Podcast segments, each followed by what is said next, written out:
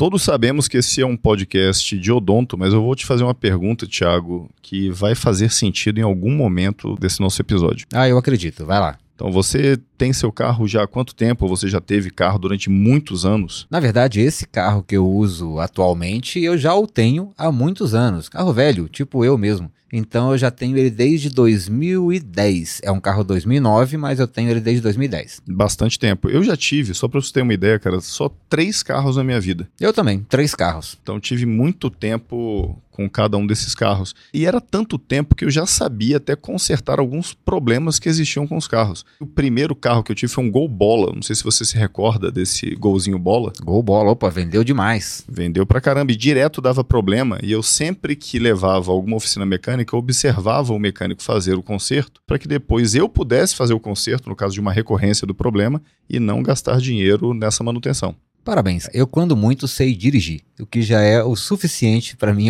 Na verdade, é isso, cara. Eu não gosto, não gosto, não, não ligo. Não é que eu não gosto. Eu não ligo para carros. Não é a minha praia. Só que aconteceu uma coisa com o meu carro que eu não conseguia saber qual era o problema e, e me preocupou bastante. Começou a subir um cheiro de gasolina muito forte. E isso acendeu, obviamente, né, aquela luzinha do alerta. Perfeito. É, então, pelo que eu entendi, o cheiro de gasolina e tinha também um cheiro de pneu queimado? carburador furado no seu carro, envenenado? Puta, que coisa horrorosa isso, bicho. Não é possível você recitando música de Ivete Sangalo. Desculpa, foi mal, eu não pude resistir. Surpreendente, tá de parabéns. Beleza, e já que estamos nesse momento surpreendente, vamos não ser nada surpreendentes. Sobe a vinheta.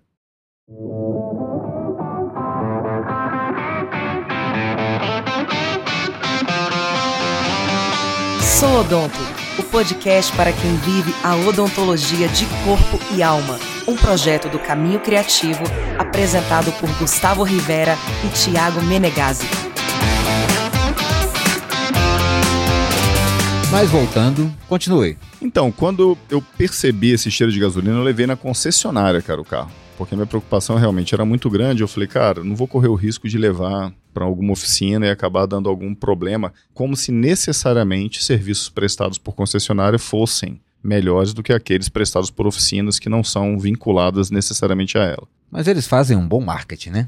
Excelente marketing. E aí nessa brincadeira eu fui à concessionária e me falaram que eu precisava trocar a bomba de combustível. E eu lembro que naquela época o valor era alguma coisa em torno de 3, 4 mil reais, mais ou menos, para trocar a bomba. E eu não tinha essa grana. É caro, né? E diante desse orçamento que não cabia no meu bolso, eu pedi a indicação de algumas oficinas para amigos e eles me passaram uma oficina para que eu levasse o carro no SOF Norte. SOF Norte, para quem não é de Brasília, é o setor de oficinas. Então tem o SOF Sul e tem o SOF Norte e me indicaram duas pessoas uma oficina no SOF Norte. E como é tudo setorizado aqui em Brasília, para quem não conhece, a gente tem várias oficinas no mesmo local, concentrado.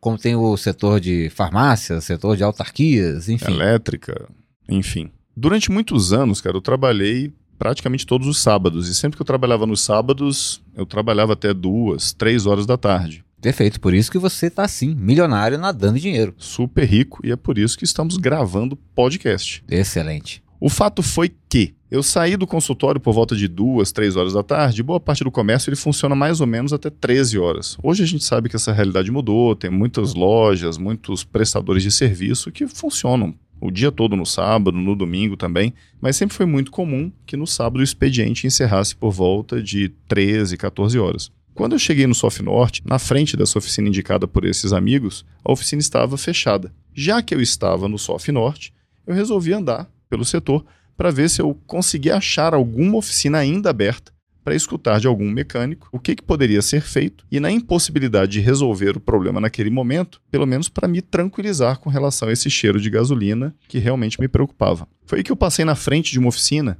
aquela vulgo pé de rato. Graxa, graxa nas paredes. Graxa nas paredes, o calendário Pirelli. Pôster de mulher pelada na parede cheio de fuligem, mais ou menos isso. Não que necessariamente toda oficina pequena tenha que ser suja, né? Mas estava o estereótipo ali, na sua frente. Totalmente. Mas era a única que estava aberta. Parei à frente da, da oficina e pedi para o mecânico que estava ali para me socorrer.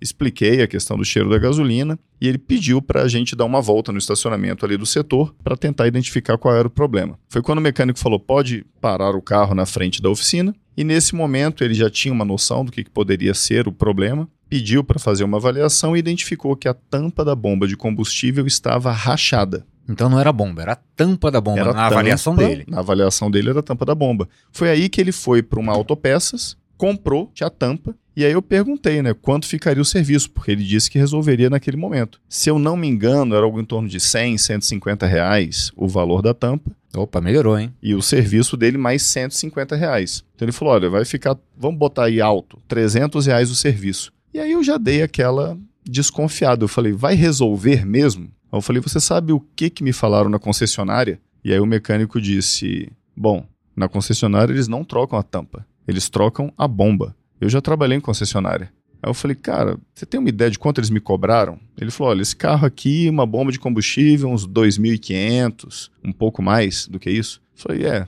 por aí. Se você me cobrasse mil reais, eu falei para ele, eu pagaria feliz para você resolver o problema e você ganharia mais. E foi aí que o mecânico me falou uma coisa que serviu de ensinamento e bem importante. Sim, eu poderia ganhar mais de você dessa vez, mas quem disse que eu quero ver você aqui na minha oficina só uma vez? E por mais que eu estivesse diante de uma oficina pequena, com todo esse estereótipo e tudo, ali tinha um profissional eticamente correto. E interessante é que, pela sua descrição, ele sabia que ele poderia te enganar, né? Totalmente. E ele optou né? Ele decidiu por não fazê-lo. Né? E o que me chama a atenção nessa questão, Tiago, é hoje eu fico um pouco abismado com uma série de políticas existentes dentro da nossa profissão que acabam gerando o que a gente chama de sobretratamento. Então, ou seja, realizar procedimentos que não têm necessidade com vistas a fazer faturamento ou meta mensal, seja para uma clínica ou meta pessoal, mas quando o paciente em si não precisa daquilo. É lógico que isso passa por uma série de questões de valores também, de formação pessoal, mas eu acho uma tristeza você ter políticas implantadas em muitas empresas odontológicas que deveriam oferecer né, serviços de saúde prezar pela saúde e bem-estar dos seus pacientes, mas focando basicamente na venda de procedimentos, que muitas vezes não precisam ser feitos. Como você comentou, realmente, infelizmente, é uma prática cada vez mais comum a gente ter o estabelecimento de metas financeiras ou, eventualmente, metas de procedimentos mesmo, atrelado, claro, à questão financeira, para contratação e para manutenção, melhor dizendo, desse profissional terceirizado em algumas clínicas. E a saúde do paciente acaba ficando em segundo plano. Assim, cara, nada contra a questão de meta financeira. Eu Sim, que, não, é, perfeito. Vamos deixar isso claro, né? É, todo consultório, toda clínica pode ter, deve ter, pouco importa a forma como você lida com essa questão. O que nós questionamos é a invenção de necessidades terapêuticas para bater determinada meta. Infelizmente, não sejamos ingênuos. Boa parte de nós sabe que isso existe. É muito comum a figura em algumas clínicas ou consultórios de um orçamentista que ganha até bonificação por fechamentos de valores mais vultosos. Até que ponto você garante que esse fechamento não está contemplando procedimentos que não deveriam ser realizados? Como é que você garante isso? A mesma coisa vale para programas de graduação em odontologia em que você estabelece uma cota de procedimentos a serem realizados por determinados alunos. Se a aprovação do aluno está vinculada a um número mínimo X de procedimentos, como é que você também vai garantir que alguns procedimentos que foram realizados não tinham necessidade de ser feitos por conta dessa pressão com relação à aprovação em determinada disciplina? É, dentro da graduação, a gente ainda tem um controle maior, o controle dos professores, que em tese vão ali verificar de fato aquela necessidade antes que aconteça o procedimento em si. Em tese. Então a ideia é que o professor verifique, no final das contas, quem bate o martelo em cima do planejamento é o professor ou coordenador, orientador, enfim. Então, a partir daí, a gente teria algum tipo de controle. Agora, quando a gente vai para a clínica, quem controla é o próprio dentista, né? Mas ou aí, o dono da clínica. Mas aí que entra a questão. Às vezes o dono ele quer o faturamento. E o dentista, muitas vezes, não tem autonomia para quebrar essa cadeia lá na entrada do paciente com o orçamentista. Muitas vezes ele já pega esse paciente com o procedimento determinado que precisa ser feito e muitas vezes o paciente já pagou pelo procedimento. Então, para o dentista, numa condição de executor do procedimento, virar para o dono ou virar para o orçamentista e falar não precisa disso daqui e o paciente já tendo pago, é cruel, porque eu vejo muitos profissionais se submetendo a uma necessidade terapêutica que eles sabem que não precisava ser feita pela condição de subserviência que eles têm no, no trabalho que executam em determinada clínica ou consultório. Até porque perderiam o emprego. E nós sabemos que a realidade de muitos hoje é que dependem de situações como essa. Então é sempre aquele conflito né, da ética, né, juntamente com a qualidade técnica, com o, a hierarquia dentro do consultório, da clínica. Realmente é um, para ficar numa expressão nova, é uma sinuca de bico. 100%, cara. Até situações em que o profissional poderia realizar reparos restauradores. Você tem uma restauração mais ampla, uma MOD que está, poxa, 90% bem feita, bem executada, margens adaptadas, anatomia ainda pô, impecável e às vezes lascou um pedaço da crista marginal mesial e é colocado para o dentista remover a restauração inteira, eventualmente fazer uma indireta parcial. Então isso é terrível. Fora o risco, né? O risco de eventualmente acessar uma câmara pulpar, né, de maneira acidental. Principalmente se tiver pouco tempo de atendimento. Então, se o cara tiver que fazer as coisas naquela expressão também nova, nas coxas, dificilmente vai fazer a remoção exclusiva do material próxima disso, né? Então, o então risco veja de como é a gente, enquanto categoria profissional, vai se afundando. E muitas vezes os donos de clínica, talvez na maior parte das vezes, são dentistas também. E eles sabem, ou deveriam saber, mas sabem que aquilo não é, do ponto de vista ético e nem do ponto de vista de saúde propriamente dito, aceitável, né? Mas aí a coisa, cara, eu acho que já se distancia um pouco dessa questão da prestação do serviço de saúde para quem pensa assim. Eu acredito que um profissional que ele orienta, seja um orçamentista ou esse profissional de entrada para fazer o plano de tratamento, ou eventualmente o profissional que pensa exclusivamente em bater uma meta financeira mensal, essa pessoa ela está pensando exclusivamente no lucro. Não, é no, negócio no negócio. como lucro, né? Lógico que a gente tem que pensar no negócio, é óbvio. Se assim o fosse, se a gente não pensasse assim, é o que a gente costumava falar em aulas. A gente abriria uma ONG e não necessariamente um empreendimento privado. Mas que é cruel você se desvirtuar do objetivo, ou principalmente do juramento que você faz ao final da sua graduação, isso realmente é terrível. Sim, e além dessa questão da ganância, digamos assim. Ou índole, né? Ou índole. A gente tem uma questão técnica também envolvida. Vou dar um exemplo claro aqui. Quantas são as vezes que a gente vê os tais orçamentistas, ou mesmo profissionais em seus consultórios, pensarem em todo um planejamento restaurador, por exemplo, com base em laudo radiográfico. Perfeito. Isso é muito comum. Então vem aquele laudo que parece que está com sarampo, né, cheio de pintinha vermelha, que muitas vezes requer uma confirmação clínica. Então, aquele pontinho vermelho não significa necessariamente que é uma lesão de cárie, muito menos que essa lesão de cárie precise ser restaurada. Então, o que indica ali é que há ou pode haver ali uma área radiolúcida. É só isso, é uma alteração de imagem. É isso. Daí, a necessidade terapêutica são outros 500. São outros 500. E agora, quem tem que confirmar isso? O profissional. E esse cara vai confirmar? Deveria. Ele aprende isso, né? ou deveria aprender dentro de qualquer faculdade de odontologia. Concordo contigo. Mas infelizmente é muito comum o pessoal pegar o laudo. Muitas vezes o paciente já abriu o laudo, o paciente já chega preocupado, fala: Poxa, já vi aqui no laudo, tem um monte de lesão de cárie. E em algumas situações pode existir ainda o profissional que, por conta de uma limitação técnica no diagnóstico de uma necessidade terapêutica invasiva, vamos dizer assim, ele realmente elabore um plano de tratamento gerando sobre tratamento. Exatamente. Ó, pra você ter uma ideia, tem um caso, eu não sei se você vai lembrar disso.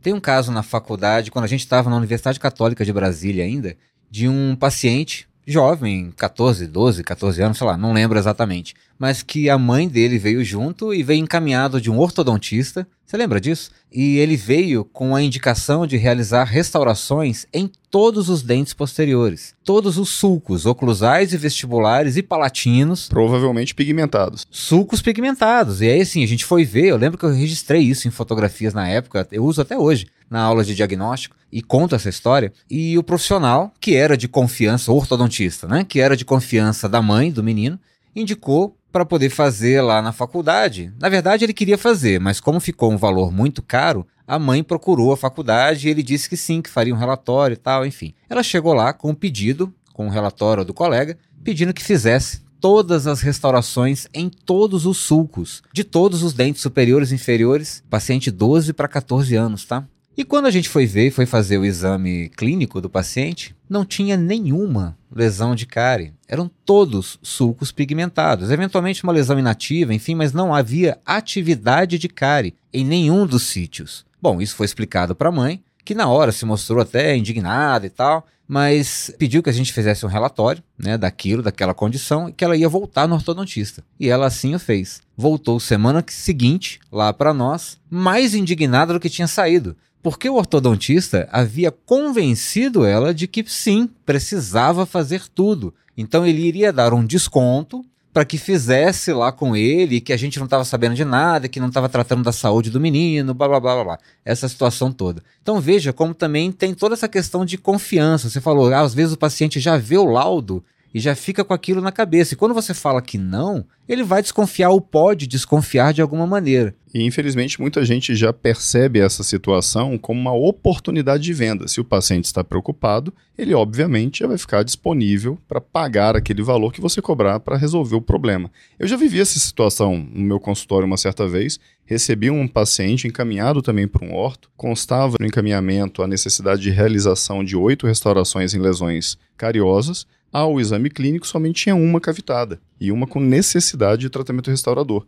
E aconteceu a mesmíssima coisa. Depois, ainda tivemos uma ligação que a secretária da minha clínica recebeu dessa mãe, falando que era para eu ser mais cuidadoso, porque eles tinham achado um dentista que faria todas as restaurações indicadas pelo ortodontista. É uma beleza, né? É e terrível. aí também entra na questão da própria, da nossa valorização enquanto profissionais. Cabe a nós e às entidades de classe, conselhos, enfim, trabalhar justamente nessa comunicação com a população. Acho que é importante. Usar uma cultura, no mundo eu não sei dizer, mas no Brasil com certeza, de valorização do procedimento operatório, invasivo, muito mais do que o preventivo. Isso falando na odonto. Porque quando a gente vai para a medicina é diferente. Passou, em algum momento, certamente pela organização de classe. O que uns podem chamar de corporativismo, não vou entrar nesse mérito aqui, mas o fato é que isso é, passou por uma mudança de comunicação dessas entidades dentro da categoria e para a sociedade. Eu nem sei especificamente, agora até puxando um pouco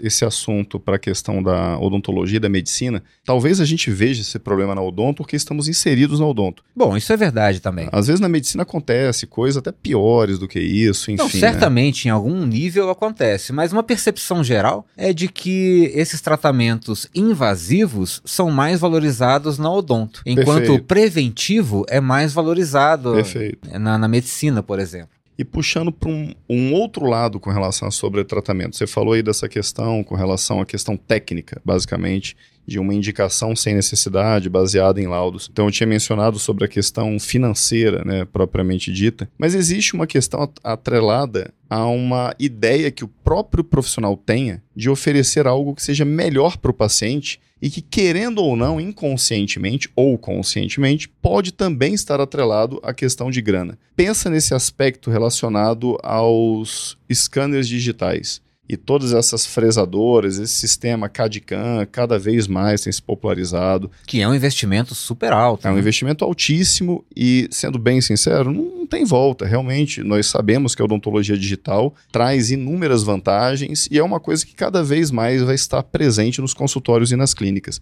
Mas se você vai investir num equipamento desse, no seu consultório ou na sua clínica, então a gente não está falando um equipamento da ordem de 3 mil reais. A gente está falando um equipamento da ordem de 150, 200, 300 mil reais.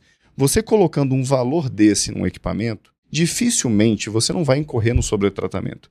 Muitas situações em que você poderia resolver com procedimentos restauradores diretos e um pouco mais conservadores, você pode acabar jogando para esse paciente a necessidade de fazer um procedimento indireto. Afinal, a máquina precisa se pagar, o lucro precisa vir advindo desse investimento e uma tecnologia que sabemos de pouco em pouco tempo, cara, não é de muito em muito, não são saltos igual Copa do Mundo de quatro em quatro anos, não. Com intervalos de tempo cada vez menores, você terá uma tecnologia melhor. Então, para o profissional ficar sempre com o equipamento de ponta, ele precisa cada vez mais investir. E nisso daí corre-se o risco, como eu já recebi pacientes na minha clínica, com restaurações em pré-molares MO, OD, pequenas, todas feitas em cerâmica, que daria perfeitamente para fazer em resina composta, mas lógico, a paciente falou: ah, ele fez com scanner XYZ, super legal. Realmente, a tecnologia é massa, ninguém está discutindo sobre isso. A questão é até que ponto é necessário vender alguns procedimentos para que você pague esse investimento e dê lucro. Aí a gente separa né, a necessidade do paciente para a necessidade do seu negócio. E é muito difícil você não ultrapassar você ter uma noção clara do limiar que separa o você ter uma conduta ética ou não, aos olhos de quem também, né? Existe esse trânsito aí. É, a questão é a seguinte: o tratamento é muito legal, ótimo, mas precisava? É, passa por essa questão bem básica. E aí a gente pode extrapolar para várias situações. Então, pensa nos laminados cerâmicos ou coisas até menos invasivas, como o próprio clareamento dental muitas vezes o paciente nem tem a vontade de clarear. E aí você acaba empurrando aquele tratamento. E o paciente, ah, tudo bem, vamos ver. Bom, sem falar nas questões todas faciais, que a gente não tem muita propriedade para falar aqui, mas a gente vê, a gente até comentava isso aqui antes da gravação, que, gente, onde chega o limite disso? Porque a gente segue vários professores, professoras no Brasil e fora do Brasil que lidam com a harmonização orofacial e eu me espanto de ver que toda semana muitos deles estão fazendo novos procedimentos nos seus rostos, nas suas faces. Gente, isso não tem fim? É o que se chama de dismorfofobia, ou transtorno dismórfico corporal. Se você der uma jogada no Google, você vai ter a explicação disso. É um transtorno mental caracterizado por sofrimento emocional e preocupação excessiva com um ou mais presumidos defeitos corporais associados a comportamentos para evitar exposição ou modificação das áreas corporais desconfortáveis. Eu, eu entendo muito o paciente que ele tem algum tipo de queixa com relação a alguma questão facial, algo que sempre lhe incomodou, e eventualmente essa pessoa não quer ser submetida a um procedimento cirúrgico. Perfeito, mas até um limite é absolutamente aceitável e indicado. Mas a questão é essa, o limite ele passa a ser muito subjetivo. E a pessoa que tem essa queixa, uma vez solucionada a queixa, a partir do momento que ela vai criando outras necessidades que até então não lhe chamavam a atenção, até que ponto o problema dela já não é psicológico. E infelizmente a gente acaba voltando para o assunto principal do episódio, que é o sobretratamento. Em muitas situações, o paciente ele busca o profissional para resolver alguma queixa estética que sempre o acometeu, e a partir daquela resolução, o profissional impõe para o paciente outras necessidades terapêuticas que ele nem tinha pensado. E numa dessa, você acaba empurrando a tal da empurroterapia, empurrando procedimentos que, muito mais do que trazer benefício para esse paciente, vão estar trazendo benefício para o seu bolso. E aí a gente questiona, né?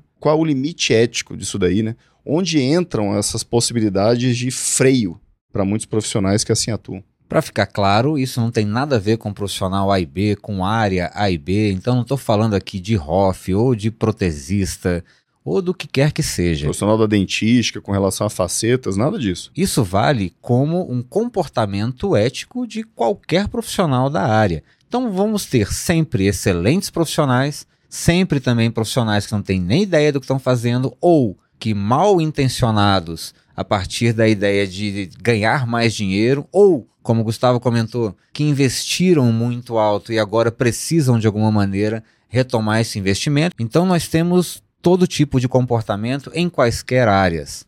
Eu não sei se por conta de uma carência que a gente tem atualmente, seja de transparência ou de honestidade enquanto sociedade de uma forma geral, é importante que a gente fique talvez com esse ensinamento do mecânico. Ou seja, atenha-se a explicar para o seu paciente aquilo que ele tem de fato necessidade resolva a necessidade do paciente. Ainda que o paciente ele tenha eventualmente alguma queixa estética que não seja relacionada à saúde, função, mas é uma queixa genuína, coloque para ele prós e contras do procedimento que você vai realizar. E aí você conquista e fideliza esse paciente. Não vai ficar preocupado em ter que fechar orçamentos gigantescos, porque aquela pessoa só irá uma vez em você. O importante é ter o seu paciente sempre ao seu lado, que ele lembre de você toda vez que ele tiver uma necessidade, principalmente para acompanhar a saúde dele ao longo do tempo.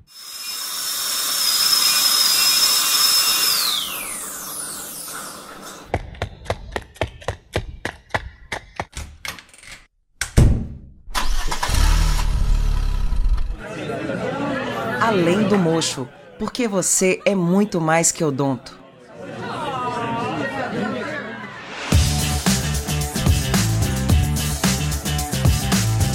Vamos para as nossas indicações do Além do Mocho dessa semana. Hoje eu começo. Opa, vai lá, manda então, bronca. Eu vou.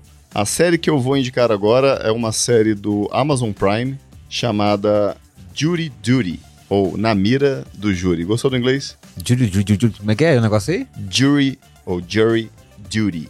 Beleza. Tipo, você fala Call of Duty ou Call of Duty. Ah, perfeito. É isso aí. Ah, tá aí sim, né?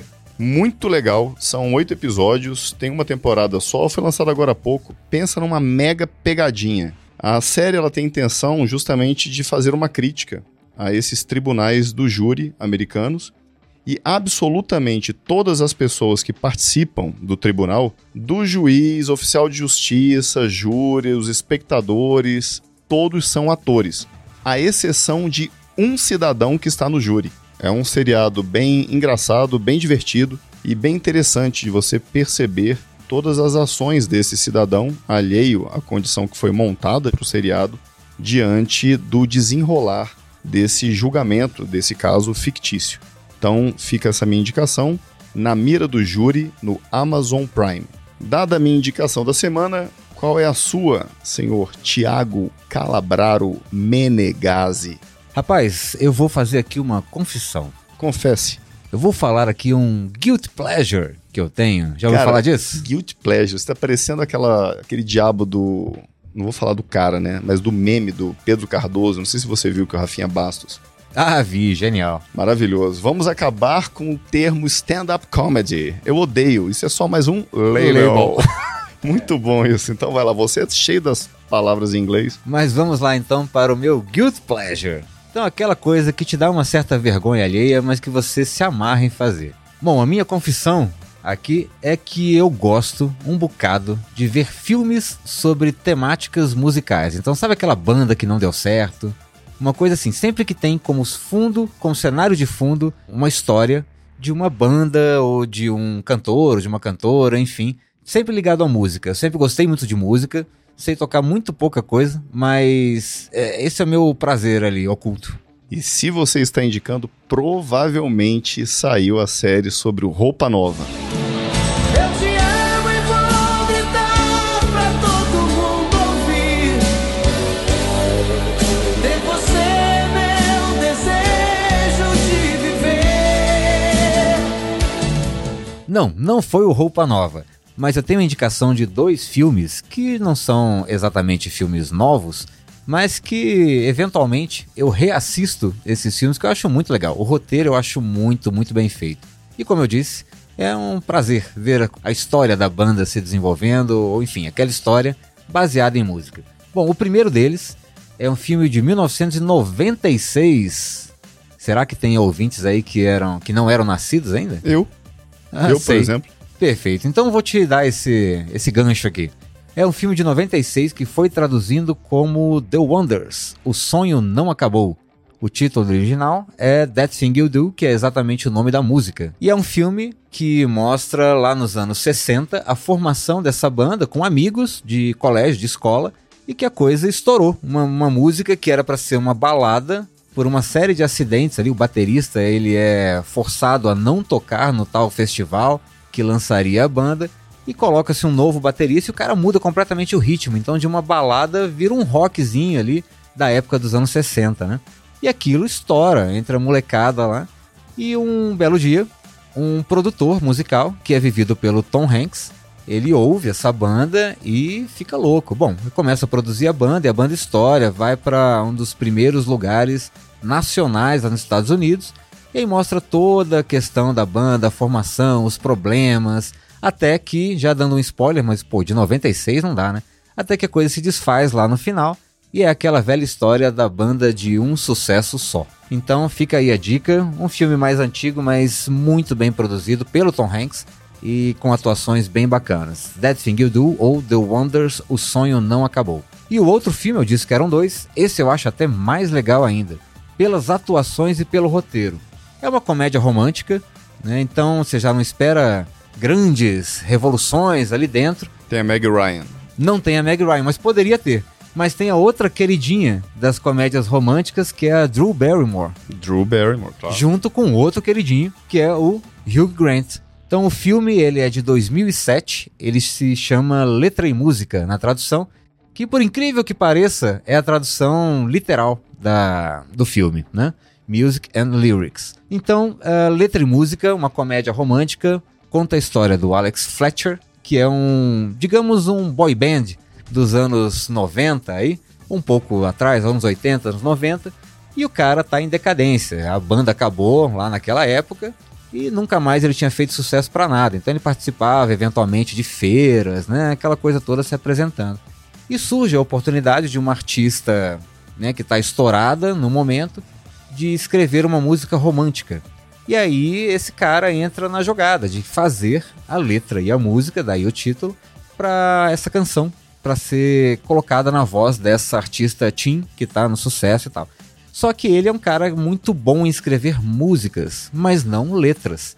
E aí um belo dia ele conhece a Sophie Fisher, né, vivida pela Drew Barrymore, que é uma pessoa que vai lá limpar a casa dele e tal. E ele tá lá tocando e ela começa a cantarolar algumas coisas, né, de letra, enfim, eu não sei se é exatamente esse o ponto, mas a ideia é que ele que ela começa a a complementar a música com a letra. E você está percebendo que pela descrição do Thiago você nem precisa assistir mais ao filme, porque ele está contando absolutamente tudo.